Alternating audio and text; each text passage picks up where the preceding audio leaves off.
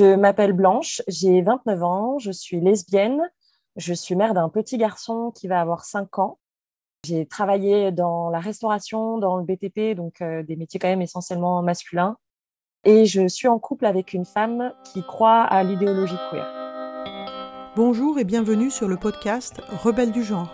Nous sommes des femmes, militantes pour l'affirmation et la protection des droits des femmes basés sur le sexe et donc notre biologie. Le sexe est la raison de notre oppression par les hommes et le genre en est le moyen. Nous sommes les rebelles du genre. Nous observons aujourd'hui avec fureur des hommes qui envahissent nos espaces, agressent nos sœurs, revendiquent nos droits. Conditionnés à la gentillesse et touchés par leur victimisation, les femmes mettent en général un certain temps à comprendre l'arnaque du mouvement transactiviste et commencent souvent par soutenir cette idéologie. Puis elles ouvrent les yeux, constatent sa violence et la refusent. Ce podcast est là pour donner la parole à des femmes qui expliqueront pourquoi et comment elles sont devenues critiques du genre et qui témoignent de leur parcours. Écoutons leurs paroles.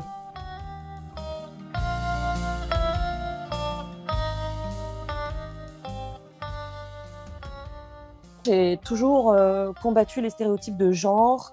Quand j'étais petite, euh, j'ai grandi avec une mère euh, qui avait les cheveux courts, s'est jamais maquillée, euh, n'a jamais mis de jupe, euh, des choses comme ça. Elle était mère célibataire de trois gamins et euh, elle nous a jamais donné d'injonction à être coquette, féminine ou plutôt masculine ou autre. Elle nous a toujours laissé faire comme on le souhaitait en m'expliquant qu'il y avait plein de manières d'être la femme que j'avais envie d'être dans ce monde et que c'était à moi de le décider. Mais par contre, que j'allais me battre. J'avais déjà une notion qu'être une femme, ça allait être un peu combattant. J'ai donc euh, grandi avec une sexualité hétéro et euh, quand je me suis séparée du père de mon fils, je suis devenue quand même assez misandre euh, puisque j'ai approfondi mon féminisme ben, suite à des violences quand même dans le couple ou plein d'autres choses en relation avec des hommes. Et j'ai réalisé donc que j'aimais les femmes aussi à ce moment-là. Du coup, j'ai commencé à rencontrer le milieu LGBT c'est un, milieu que je connaissais pas. Moi, je pensais euh, juste euh, à l'homosexualité, la bisexualité, lesbienne, gay. J'avais pas vraiment la notion de tout ce qui allait autour euh, de la communauté LGBT. Et donc, forcément, j'ai intégré tout ça avec les codes. je me suis intéressée au genre. Au début, je ne comprenais rien du tout. Et forcément, j'avais transformé mes sites de rencontres, Tinder, etc., en 100% femmes. Et tous les, les 10 swipes, euh, j'avais un homme. Donc c'était insupportable. Du coup, je suis allée sur une appli qui s'appelle Heur, qui est que pour les femmes, que pour les lesbiennes ou bisexuelles du coup. Et là, j'ai vu des hommes euh, habillés euh, en femmes. du coup, j'avais l'impression que c'était la même chose, pourtant que je pouvais rien dire. J'avais une sensation de supercherie un peu. Donc, évidemment, je ne likais pas, mais eux me likaient et je me disais, mais en fait, moi, je je pourrais pas relationner avec euh, ces personnes. Ensuite, je leur veux pas de mal, euh, ils font comme ils souhaitent euh, dans leur vie, mais, mais pour moi, c'était clair, quoi. De toute façon, clair aussi que je ne voulais plus de pénis dans ma vie sexuelle aussi. Donc voilà. J'ai du coup rencontré le milieu queer et ça s'est vraiment fait très très vite. C'est-à-dire qu'on m'a parlé de la communauté et très vite, euh, j'ai entendu parler des trans, j'ai euh, parlé avec des femmes qui se questionnaient sur leur genre. Euh, moi, j'étais là, mais pourquoi, pourquoi elle me dit qu'elle n'est pas une femme? Je ne comprends pas. beaucoup de lesbiennes qui me parlaient du fait qu'elles n'étaient pas des femmes et qu'elles n'étaient pas à l'aise avec leur corps. Il y avait beaucoup de, choses ramenées à leur corps et à leur intimité aussi. Donc, euh, bah, je me disais, les pauvres, elles sont pas bien dans leur corps et c'est triste parce que je me doutais bien qu'être homosexuel, c'était pas facile. Je savais dans quoi je rentrais moi aussi. Donc, euh, moi, je mettais tout sur cet aspect-là. Je rencontrais aussi des amis gays au travail euh, ou dans les bars qui me disaient, ah, nous, on n'aime pas les lesbiennes. J'ai du coup découvert qu'il y avait beaucoup de misogynie dans la communauté LGBT. On me faisait comprendre qu'il y avait très peu d'espace pour les lesbiennes, qu'on n'aimait pas trop les femmes, que les lesbiennes, elles parlaient fort et machin. Et en fait, je me disais, mais j'ai quitté un monde hétéropatriarcal euh, très misogyne pour finalement vivre la même chose où du coup, bah, encore une fois, je ne peux pas parler fort, je ne peux pas euh, euh, m'habiller comme je veux. Si je suis avec des poils, on me juge. Je trouvais ça assez violent. J'avais des copines lesbiennes qui me disaient C'est quoi ton type de femme? Je ne bah, je sais pas. Moi, j'aime bien les, personnes qui sont revendicatives, qui ne se laissent pas faire, qui ont des projets dans la vie. Enfin, forcément, je m'adaptais plutôt sur ce genre de choses. Et elles, elles me disaient qu'elles aimaient les femmes féminines. Et j'avais l'impression de retomber dans le même euh, standard que euh, quand j'étais avec des copines euh, hétéros et que je parlais à des gars qui disaient ouais mais j'aime bien les filles hyper féminines. Je trouvais ça assez assez horrible, en fait, de retomber dans ces clichés.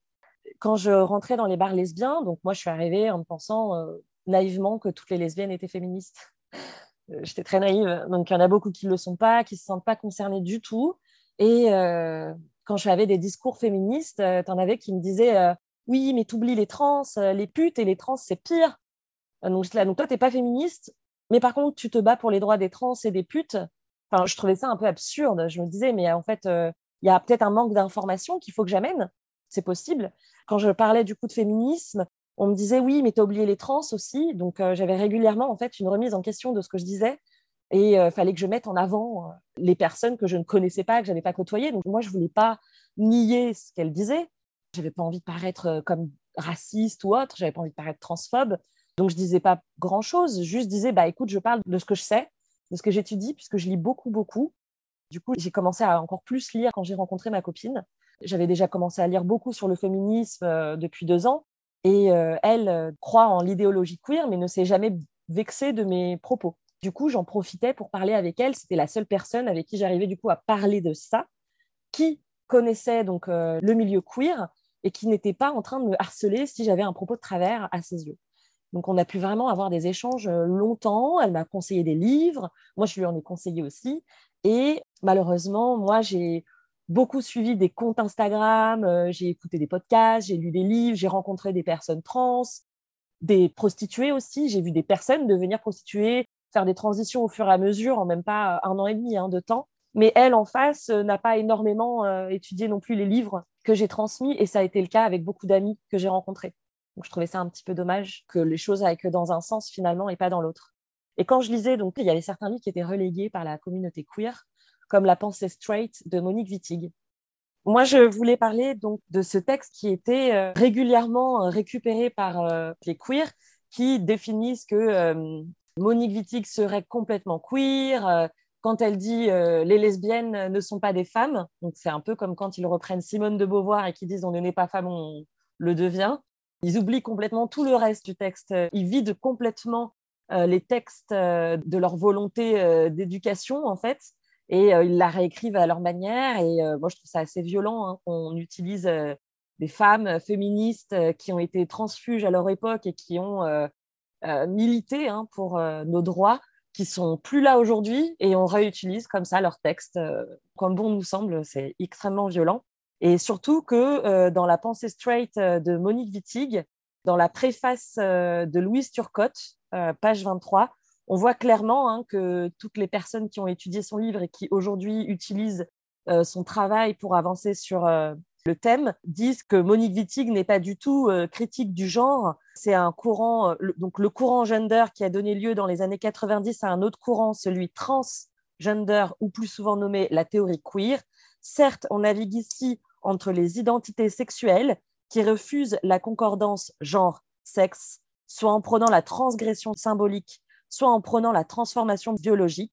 Or, il me semble là aussi que ces déplacements identitaires ne font que consolider les catégories genre-sexe.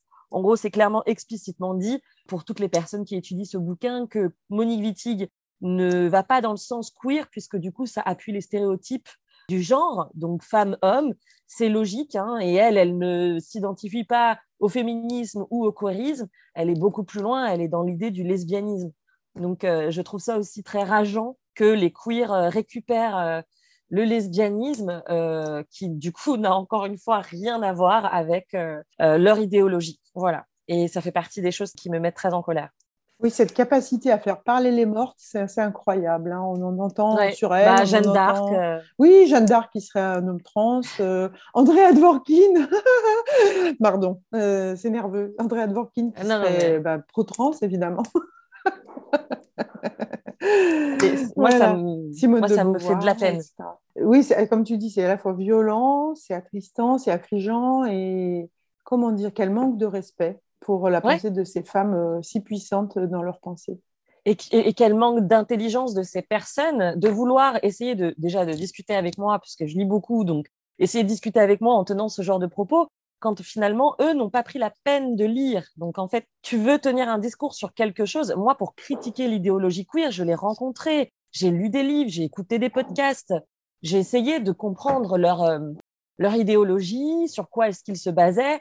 Puis bon, bah, c'est pas compliqué en moins d'un an. Hein, euh, on en entend suffisamment pour concrètement avoir assez de bagages pour tenir une conversation et pour les reprendre sur tout ce qu'ils disent de travers.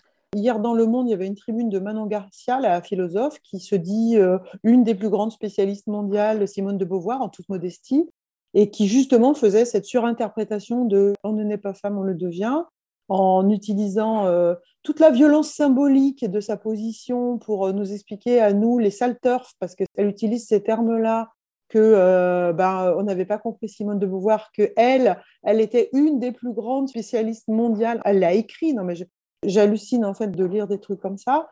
Tout ça pour raconter du grand n'importe quoi sur Simone de Beauvoir. C'est ce qui se passe aussi du côté de ma conjointe, ma copine, donc elle me dit aussi, mais c'est peut-être une question d'interprétation, peut-être que finalement, toi, tu interprètes quelque chose, mais que finalement, la réelle interprétation est celle qu'en font les queers.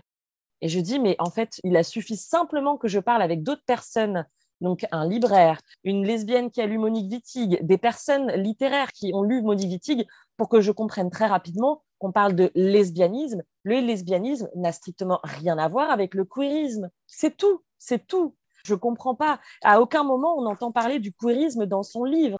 C'est pas difficile à comprendre. Dans le monde queer, euh, t'es pas euh, lesbienne, t'es euh, pan. Et c'est bien le problème hein, d'ailleurs, parce que en disant finalement tout le monde est pan, du coup tu ouvres le pool de chasse de tous ces autogynéphiles qui se déclarent des femmes. Bah, les LGB, ils sont en panique. Hein.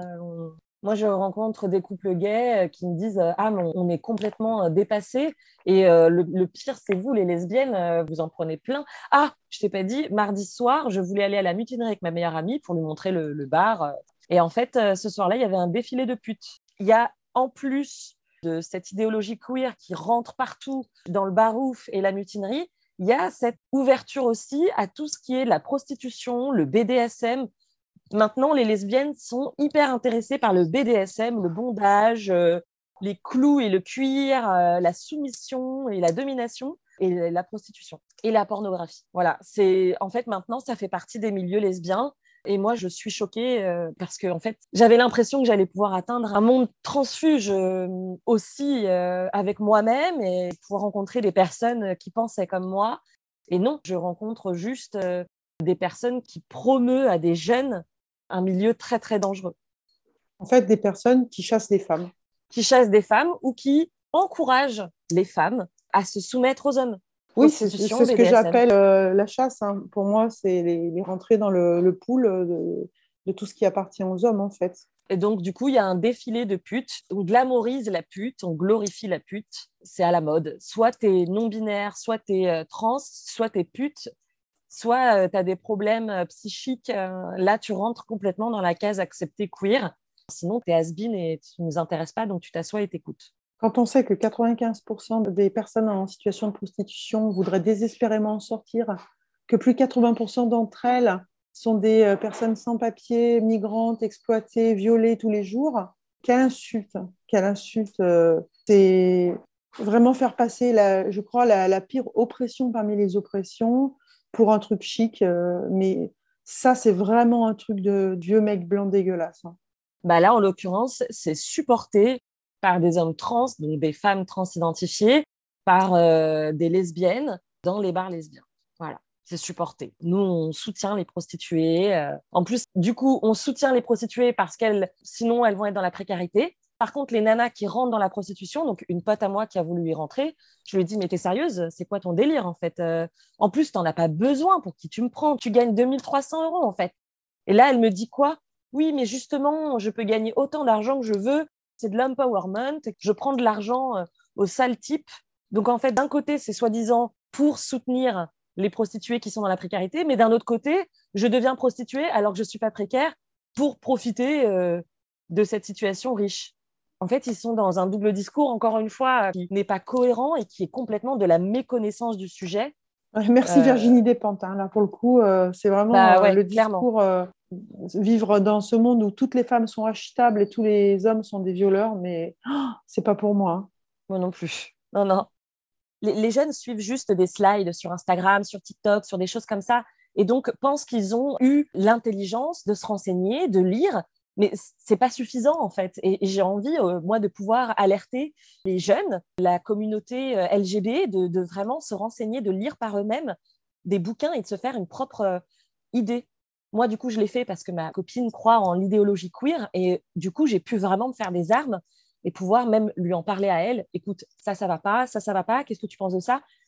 Aujourd'hui, ben, elle n'arrive pas trop à, se positionner euh, critique du genre parce que je pense qu'elle a encore trop conscientisé que les trans subissent plus de violence que les femmes, que euh, les trans meurent, etc. Par contre, elle arrive à conscientiser effectivement que euh, une balle sur une terre égale un trans libre ou des choses comme ça, toutes ces violences qu'on entend sur les réseaux, elle arrive à conscientiser que c'est pas féministe, que la fête du 8 mars, la journée internationale des droits des femmes, et quand on va faire la fête dans la rue, quand on va se montrer, quand on va militer, bah, c'est une place pour toutes les femmes et toutes les pensées féministes. Donc, il y a plusieurs féminismes qui existent.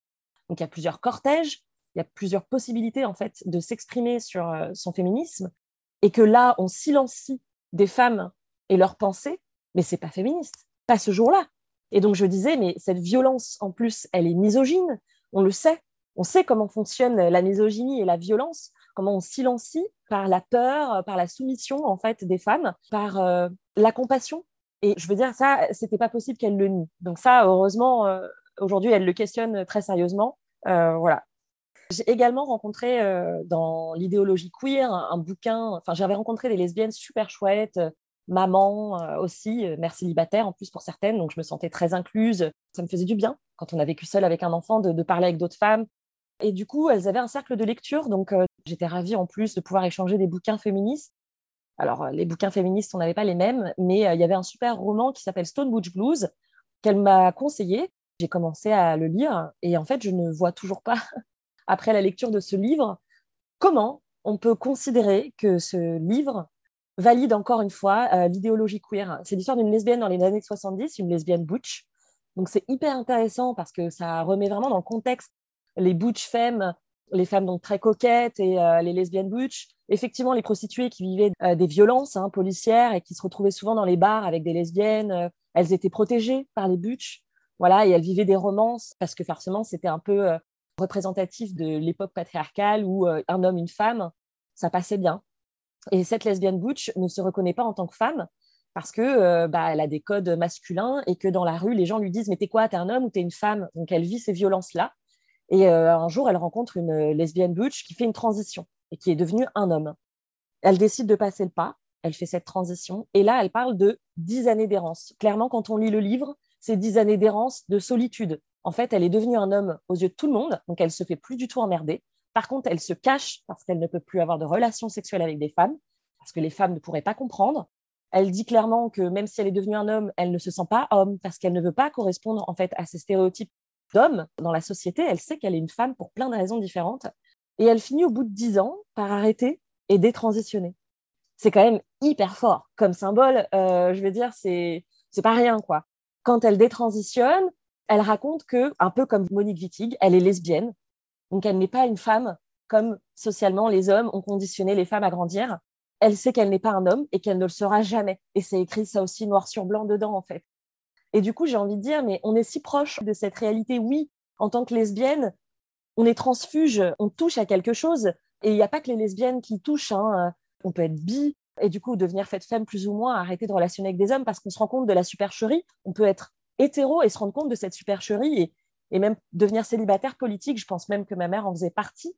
Il y a quelque chose hyper fort dans cette supercherie qu'on nous fait pendouiller. Tu seras une femme, tu auras des enfants, tu seras coquette, tu seras douce et gentille. Pour moi, voilà, ce livre-là n'a rien à voir avec euh, un discours validant de l'idéologie queer, mais plutôt ça montre la détresse du problème patriarcal et euh, la détresse du genre qui n'est pas à valider du coup, qui est plutôt à abolir et à peut-être en construire d'une autre manière. Mais par contre, le sexe reste, reste. Elle reste une femme euh, par son sexe, elle ne pourra jamais devenir un homme en fait. Juste un point là, tu as dit, elle est faite femme? Faite femme, ouais. C'est quoi, c'est faite femme Faite femme, F-E-D, F-E-M. D'accord. En gros, dans la pensée du lesbianisme, il y a le côté séparatiste où on va euh, définir que, un peu comme quand des femmes arrêtent de relationner, de coucher avec leur. C'est comme le lesbianisme politique. Oui, exactement. C'est ça. Pourquoi penses-tu que cette idéologie est une menace pour les femmes, pour leurs droits, pour les enfants, pour la société, euh, pour la démocratie? Alors moi, il faut savoir que j'ai ma copine donc, qui croit en l'idéologie queer. Elle s'est posé des questions sur son genre avant que je la rencontre. Elle avait toujours eu les cheveux longs. Elle s'est coupé les cheveux euh, peut-être deux mois avant que je la rencontre. Et elle a commencé à changer de style aussi. Elle a grandi euh, en tant que petite fille très coquette. Sa mère lui mettait des robes alors qu'elle ne voulait pas. Et puis, il y a quelques années, elle a eu aussi une agression sexuelle. Elle est passée euh, en audience, évidemment. Elle a porté plainte et évidemment, son agresseur a été relaxé ça a eu des répercussions très fortes. Hein. On, connaît aujourd'hui euh, dans le milieu du féminisme quand même les répercussions que ça a sur le mental, sur le physique. Et euh, je suis convaincue en fait que c'est dangereux parce que on se renseigne pas à la racine du problème. Les personnes en fait qui vivent une dysphorie de corps, on appelle ça une dysphorie de genre. Moi, je pense que c'est peut-être lié au genre parce que ben, les agressions sont quand même liées au sexe, mais je pense que c'est lié euh, à des problématiques de corps. Je vais dire par là, par exemple, ma sœur, quand elle a eu la puberté, elle avait une très forte poitrine et du jour au lendemain, les hommes ont changé de regard sur elle. Du jour au lendemain, elle s'est habillée quand garçon manqué jusqu'à ce qu'elle rencontre son mec d'aujourd'hui et qu'elle recommence à redevenir un peu coquette, comme si elle se sentait à nouveau protégée et que euh, tranquille, elle pouvait assumer euh, le regard des autres hommes sur sa poitrine. Je vais aussi parler, par exemple, d'un ami homme donc mon meilleur ami, lui, il est grand, noir, donc on attend de lui, hein, comme dans la légende urbaine, qu'il ait un énorme sexe. C'est pas le cas, et du coup, ça l'a toujours euh, rendu euh, très euh, mal à l'aise avec son corps, de grandes difficultés à relationner avec des femmes, encore aujourd'hui. Et en fait, ça montre aussi à quel point on a des injonctions hein, sur nos corps socialement pour exister. Je vais parler aussi de mes meilleurs amis qui ont connu la boulimie, qui ont détesté leur corps. J'ai une de mes meilleures amies qui, carrément euh, très jeune, hein, dès ses 18 ans, a fait de la chirurgie esthétique. Encore aujourd'hui, en fait. Et elle, elle me dit clairement, je sais que je suis une femme transformée. Elle se considère comme les personnes transidentifiées qui ont transformé donc leur corps pour euh, répondre à un confort euh, social, on va dire. Ben, elle, elle se considère dans la même catégorie. Elle a transformé son corps par la chirurgie esthétique. Pour moi, du coup, il y a un mal-être dans le corps qu'on ne regarde pas euh, la puberté, c'est confortable pour personne. Mais plutôt que de se poser des questions sur ce problème-là, on va euh, partir du principe qu'on peut modifier son corps. Et je pense que c'est grave que ça ne met pas les gens dans un confort euh, avec eux-mêmes, mais plutôt que ça les oblige à continuer, à performer, à toujours modifier. On n'est jamais satisfait, on continue toujours du coup. Dans cette lancée, on vit en fait avec des mots en soi qui continuent à empoisonner ben, soi-même, sa pensée et son entourage aussi.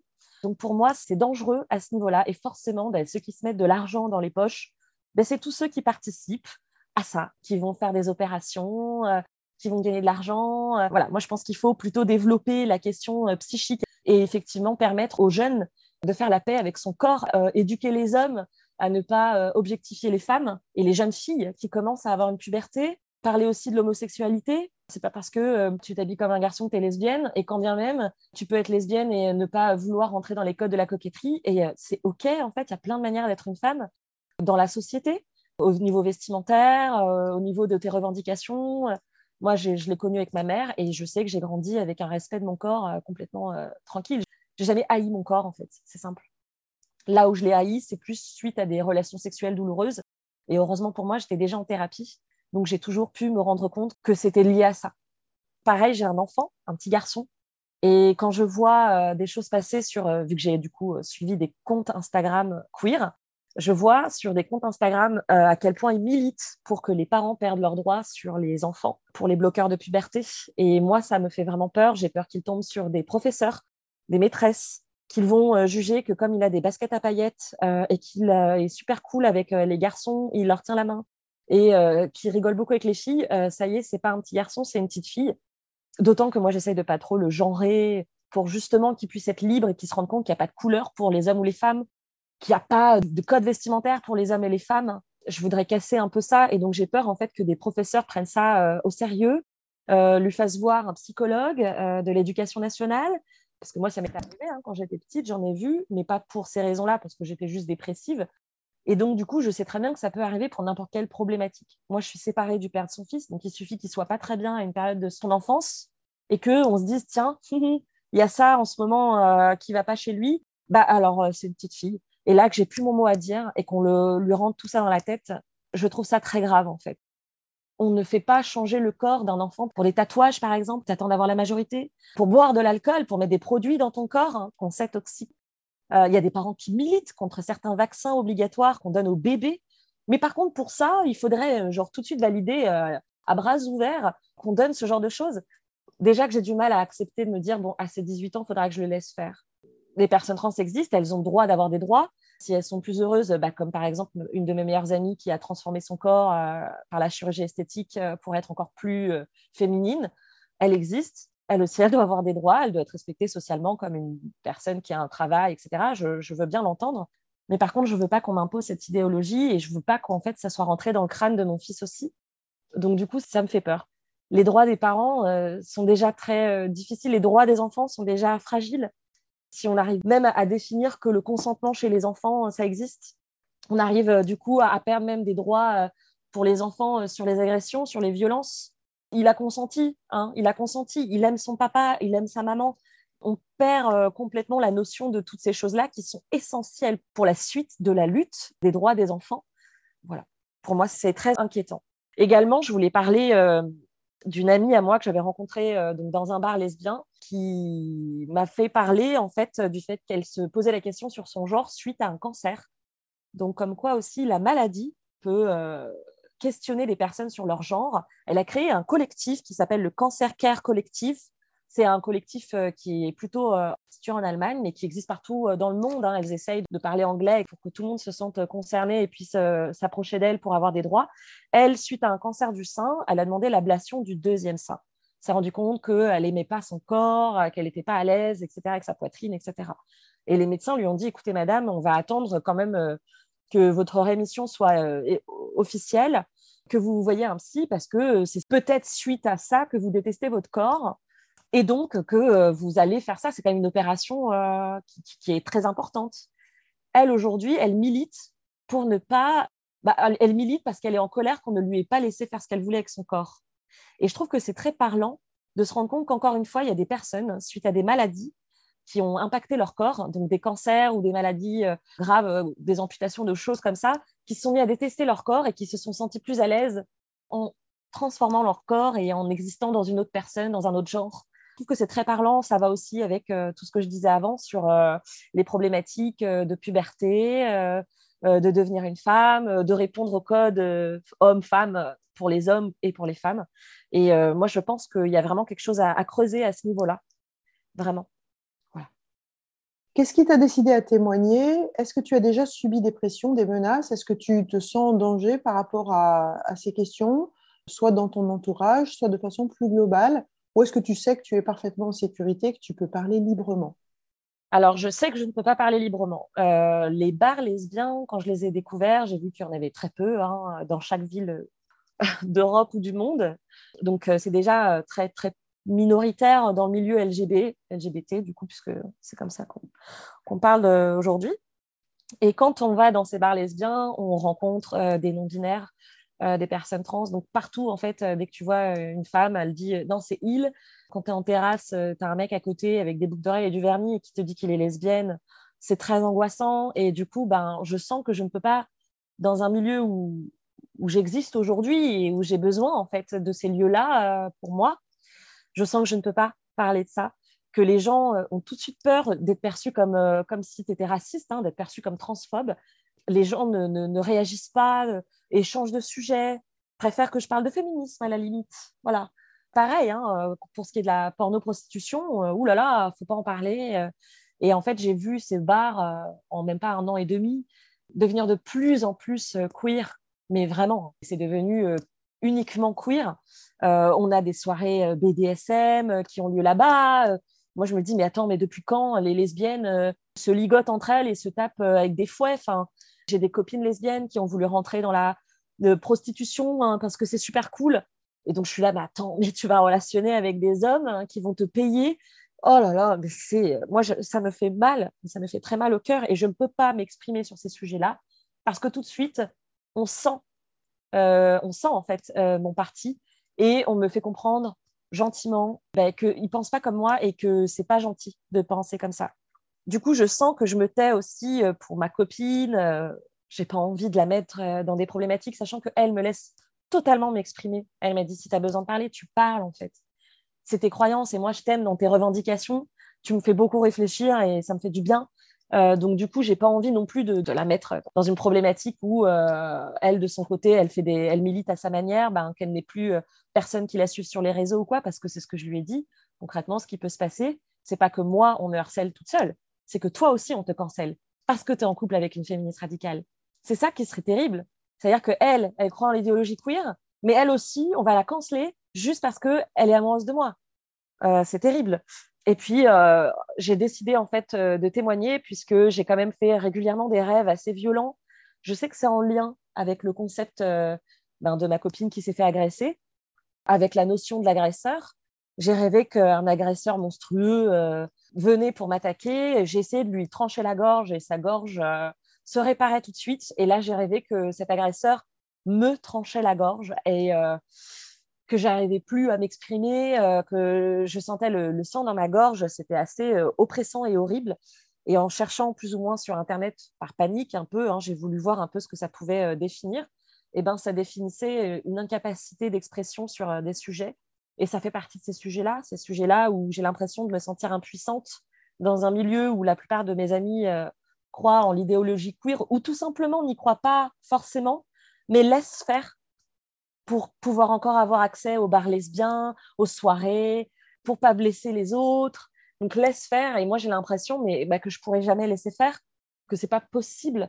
Euh, ça me terrifie et donc euh, je, me rends compte que j'ai besoin de m'exprimer et du coup j'ai pris euh, la décision de, le faire ici. quand j'ai rencontré ce podcast, je les ai tous écoutés hein, en très peu de temps et j'ai juste en fait à chaque fois réaliser euh, l'importance en fait de témoigner, mais aussi euh, de manière plus ou moins anonyme, euh, parce que c'est essentiel en fait qu'on puisse se rendre compte du nombre qu'on est, de tous les milieux d'où on vient.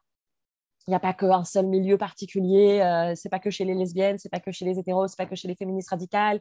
Forcément, on finit par se rendre compte que le féminisme radical a de la logique hein, dans la racine de ce féminisme, mais je me suis rendu compte de cette importance-là aussi pour questionner euh, les problématiques euh, liées au corps. Et ça me fait du bien. Moi, ça m'a fait beaucoup de bien, en tout cas, de, de me dire que j'allais pouvoir faire quelque chose. Est-ce que tu as euh, une ou plusieurs anecdotes à raconter sur un, événement qui t'aurait marqué concernant la transidentité ou le transactivisme? Alors oui, déjà, je voulais parler de la question du non-binaire. Souvent, quand je questionne des personnes et que finalement, un peu comme ma copine, finissent par se questionner sur le transactivisme, il y a cette idée que euh, chez, dans l'idéologie queer, non-binaire, c'est déjà ce qu'il y a de plus euh, intelligent pour sortir des codes de genre, pour abolir le genre féminin-masculin. Et en fait, euh, j'explique que non-binaire, gender fluide, bah, c'est pas plus intelligent puisque de toute façon, non-binaire, c'est je ne suis pas homme, je ne suis pas femme. Donc ça revendique qu'il y a des hommes et des femmes et que cette personne est transfuge à ça donc ça s'appuie encore et toujours sur un, concept patriarcal, sur des genres hein, euh, construits par le patriarcat. Et ensuite, gender fluide, c'est pareil, ça s'appuie aussi sur ça, puisque gender fluide, ce serait soi-disant qu'on euh, peut se réveiller un matin pendant une période de sa vie être un homme, et puis un autre non-binaire, et puis après être une femme. Oui, bien sûr. J'ai envie de dire déjà plus ou moins tout le monde a une euh, je veux dire, de naissance, hein, femme, homme, mais effectivement, on va se sentir plus à l'aise par moment de sa vie euh, dans des codes masculins. Je pense à ma sœur, par exemple, quand sa poitrine a, poussé, qui s'est habillée en garçon, bah, elle était plus à l'aise socialement comme ça. Et pour autant, euh, plus tard, euh, elle est devenue coquette. Elle n'est pas gender fluide, ma sœur. Hein. Elle a juste essayé de s'adapter à une société, en fait.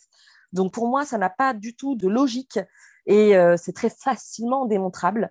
Et finalement, c'est aussi très à la mode parce que euh, n'a pas envie de transitionner, on n'a pas envie de répondre à un code de femme-homme, donc euh, complètement euh, c'est has-been, hein, c'est très mauvais d'être une femme cis ou un homme cis, et donc du coup on est non binaire et ça ouvre même potentiellement plus de socialisation dans le milieu queer d'être non binaire que d'être une femme cis ou d'un homme cis. Donc je trouve que ça a ce côté un peu dangereux aussi. Ce serait plus validable socialement d'être autre chose qu'un homme ou une femme lorsqu'en fait, ben oui, mais ta sexuation, tu pourras jamais euh, la retirer. Tu seras toujours opprimé par ton sexe, même si tu es non-binaire. Un viol, que tu sois non-binaire ou pas, c'est pas parce que tu arrives devant ton agresseur et tu fais je suis non-binaire, ah ben, qui va s'arrêter à ça. Et euh, pareil pour des agressions, pareil pour des viols, euh, pareil pour du coup des excisions ou toute autre oppression sexiste sur le corps des femmes. Également, je voulais parler d'un événement qui m'était arrivé l'an dernier à la Pride j'étais donc avec mon ami Thomas, gay. Et ce jour-là, il s'était habillé en blanche-neige. il avait un peu joué la, drague pour rigoler, pour s'amuser. Et on a des petits jeunes, beaucoup plus jeunes que nous, de 16 ans, qui sont venus nous voir et qui nous ont demandé nos pronoms. Et moi, je n'ai pas compris tout de suite, et mon pote Thomas non plus. Donc, on a répondu bah, Blanche et Thomas. Et ils nous ont regardés comme des idiots. Ils ont dit non, non, mais en fait, euh, vos pronoms, pas vos prénoms. Et là, j'ai dit ah, euh, bah, euh, elle. Et lui, il a dit il. Et c'est là que je me suis rendu compte qu'il y avait quand même un décalage entre, ben, soi-disant, on est LGBT, mais en fait, on n'était pas dans les codes, même lui. Et du coup, on parle de ça tout le long de, de la marche. Et je lui dis, ouais, c'est vrai que le milieu LGBT, finalement, c'est un peu chelou ce qui se passe chez les jeunes et euh, les trans et machin. Et euh, je dis, moi, je suis lesbienne, je peux te dire que je ne coucherai pas avec une femme trans, enfin une personne à pénis, hein, je te le dis clairement. Et euh, il me dit, oui, mais c'est transphobe en fait, tu comprends? Et je lui dis, ok, Thomas, toi, tu es gay exclusif, je veux dire que tu n'as jamais rencontré de femme et tu n'as jamais couché avec une femme? Il me dit, non. Je fais, ok, demain, il y a un homme trans qui vient, qui n'a pas fait sa transformation complète, hein, parce qu'on le sait, il y a quand même que 10% des personnes trans qui font la transformation complète je lui ai dit, cet homme trans vient et veut coucher avec toi, tu couches avec euh, cette personne même si euh, tu vas coucher avec une vulve du coup.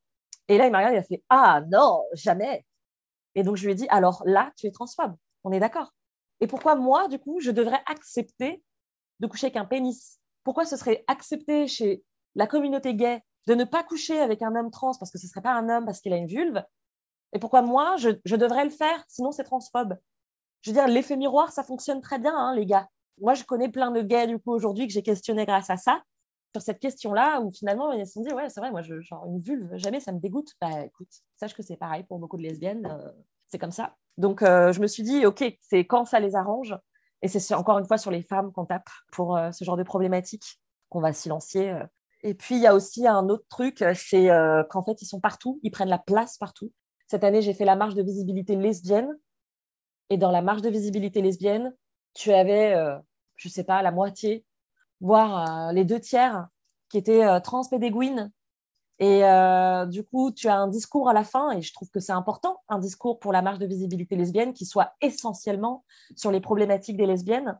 Eh ben non, tu as 15 minutes sur les lesbiennes, et ensuite tu as 20 minutes sur les prostituées et les putes, et ensuite tu as 30 minutes sur les trans, et je suis là, mais en fait, il y a une journée pour les trans, il y a une journée pour les putes. Pourquoi euh, la journée sur les lesbiennes où on vient en piétine Je trouve ça quand même énorme. Pour le féminisme, c'est pareil. En fait, c'est le féminisme. Il existe bien, soi-disant, le transactivisme. Donc pourquoi le jour de la journée internationale des droits des femmes, on ramène le transactivisme là-dedans? Et j'ai même envie de dire, on parle de troisième genre. Même le symbole qu'ils ont créé là, c'est euh, pour euh, créer le troisième genre. Donc pourquoi dans les lieux sportifs, euh, on ne ferait pas une troisième catégorie Pourquoi il n'y aurait pas dans les hammams et les saunas une troisième salle hein, pour les gens qui veulent bien être en non-mixité choisie? Pourquoi, du coup, ce serait si problématique qu'on crée des lieux spécifiques et qu'on puisse laisser des lieux essentiels pour femmes? Pourquoi ça fait mal à tout le monde, cette idée-là? On parle de troisième genre, en fait. On ne parle pas de genre féminin. Donc, euh, expliquez-moi. Il y a trop d'incohérences à ce niveau-là. Et c'est vraiment dommage parce que quand on apporte des solutions, pour que ces personnes puissent avoir des droits hein, et exister socialement. Ben non, eux, c'est pas ça qu'ils veulent. Ils veulent plus. Ils veulent nos espaces, ils veulent nos places et ils veulent être des femmes et que nous, nous soyons des femmes cis. Donc, on n'existe plus. Voilà. On remerciera jamais assez euh, Will Thomas, le nagereuse euh, américaine qui a volé toutes les médailles des, femmes, mais qui du coup a fait piquer euh, la Fédération internationale de natation qui vient de créer cette fameuse troisième catégorie en lui disant euh, non non Will maintenant c'est fini tu cours plus chez les femmes. Les femmes elles ont droit de courir sans les hommes bah oui. Voilà. Donc ça merci Will. Mm. ouais bah ouais, ouais, Bah ouais, bah ouais. c'est l'expérience je, pense quand même qu'il y a il y a quand même des réactions actuellement là. Est-ce que tu as quelque chose à ajouter? Alors oui j'ai deux petites choses à ajouter. C'est pas forcément long.